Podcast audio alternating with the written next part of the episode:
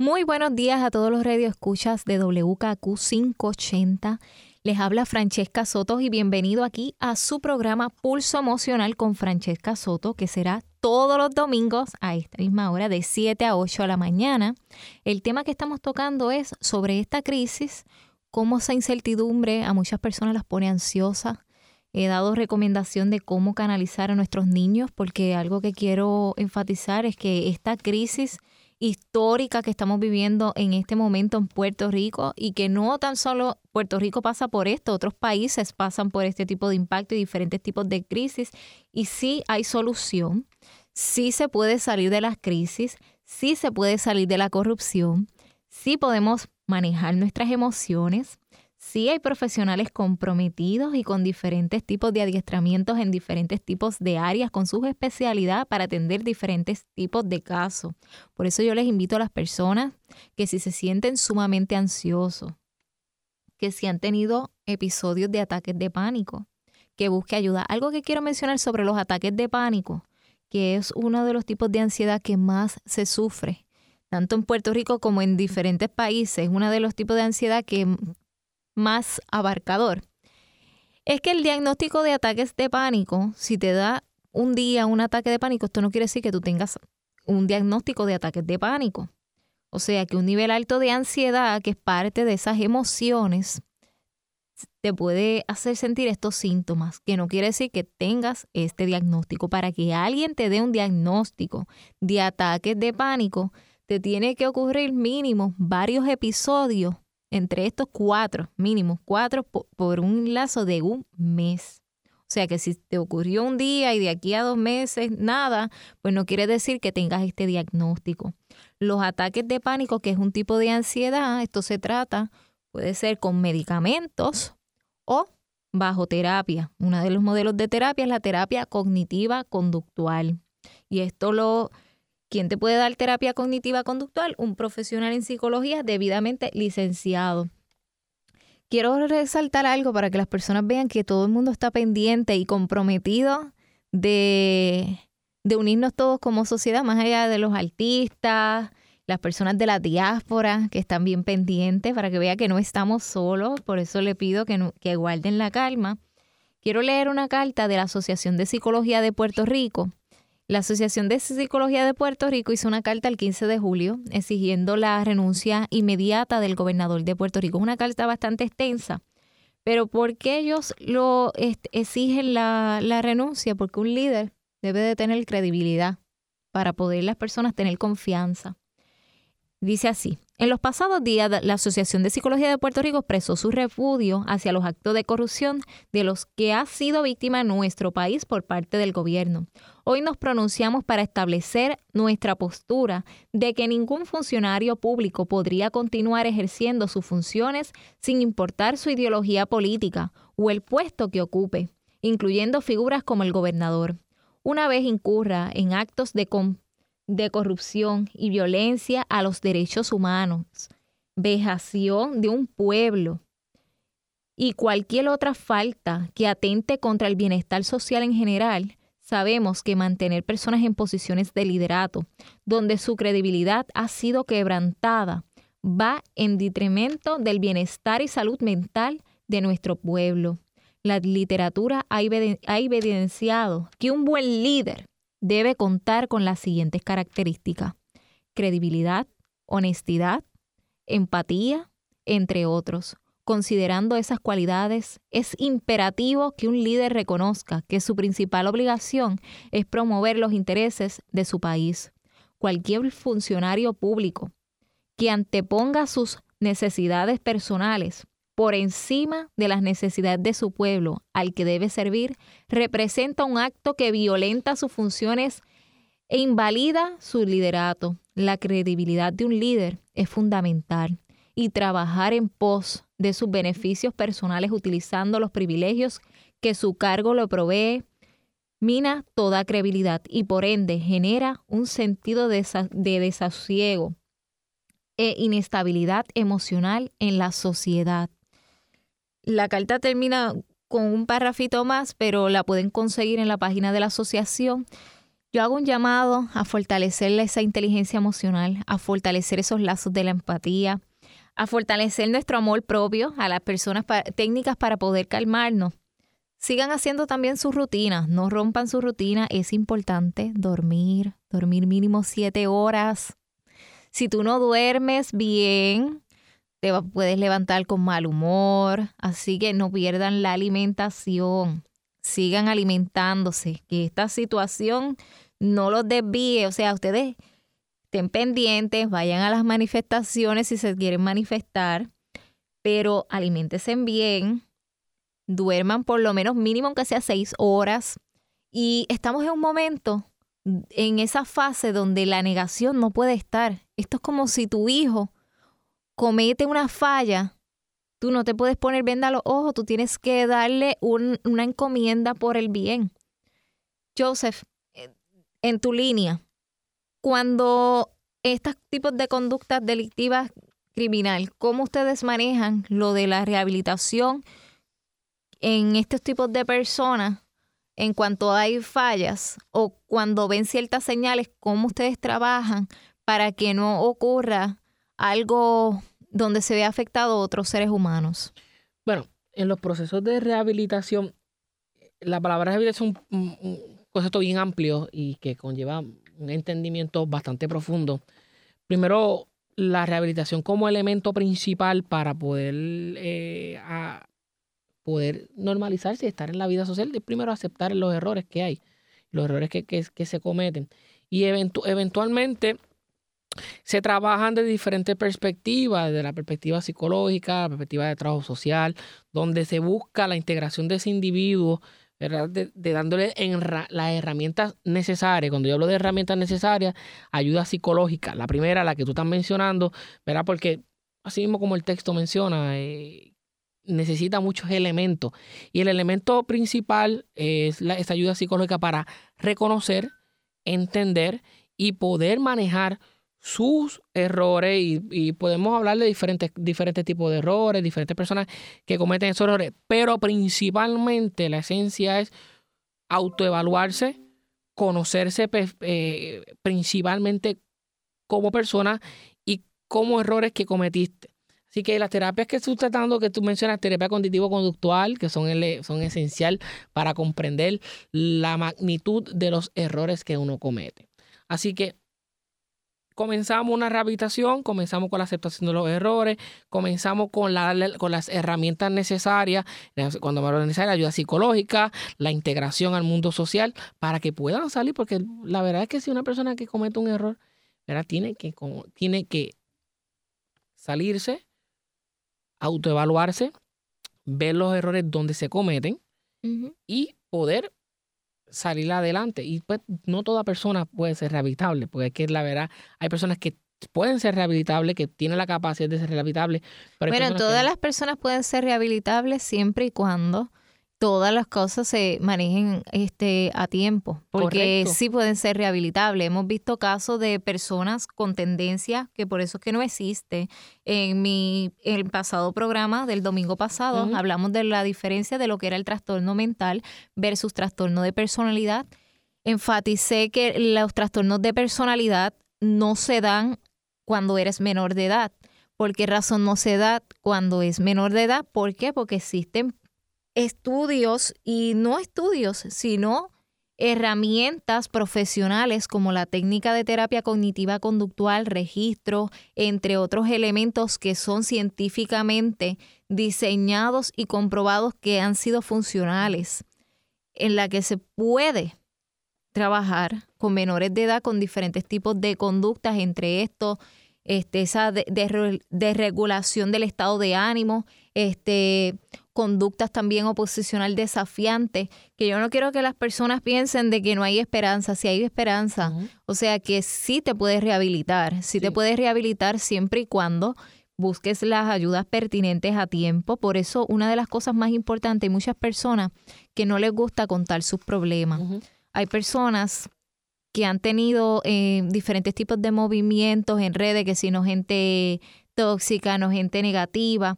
Y hay que reconocer que si una persona está pasando por un proceso de depresión, se puede sentir negativo, así que no podemos alejar a las demás personas. Tenemos que hacerle un llamado a escucharla, o sea, es muy importante escucharnos. Yo creo que el, el señor Ricky Rosselló, como todo ser humano, pues tiene su falla, pero yo creo que lo que más le ha dolido a las personas es esa etapa de negación, esa etapa donde de una forma genuina él no ha hablado de frente, mira, sí, esto son unas fallas macro, o sea, fueron unas fallas bastante grandes donde las quiero trabajar y enmendar como ser humano, porque él tiene una familia, una familia a pesar de todo hermosa, porque no podemos irnos, ¿sabes? No podemos tampoco desviarnos eh, y dejar que ese coraje nos incremente y se vaya a un extremo fuerte. Él tiene una familia hermosa que yo pienso que este momento donde el compromiso de un gobernador es un compromiso, es un compromiso serio, más allá de tú querer estar en una silla, de querer ser senador, representante o gobernador, especialmente gobernador, es un compromiso serio. Porque esto no se trata de colores, esto se trata de que tú eres el líder de todo un país, eres el portavoz de múltiples causas. Y yo creo que él tiene que dar el ejemplo, porque él está aferrado como si fuera un niño. Y él no es un niño, él es un adulto, él es un adulto. Si ya cometiste unas fallas, el pueblo ya ha perdido la confianza, yo creo que es momento de que él como ser humano, que si es posible de que se enmiende, que trabaje en él. ¿Por qué? Por el bienestar de su familia. Esto no se trata de dinero, de querer aferrarse a una posición. Esto se trata de un país que se siente dolido, de un país que se siente traicionado, que se siente triste, que se siente que jugaron con sus sentimientos, que jugaron con su educación, que jugaron con su sistema económico, con su sistema de retiro, que se siente utilizado, que cuando leyeron muchas personas ese chat se sienten, ahora mismo se sienten que hasta no tienen esperanzas en, en la prensa, en nosotros los comunicadores. Yo quiero decirle algo, yo soy bien genuina.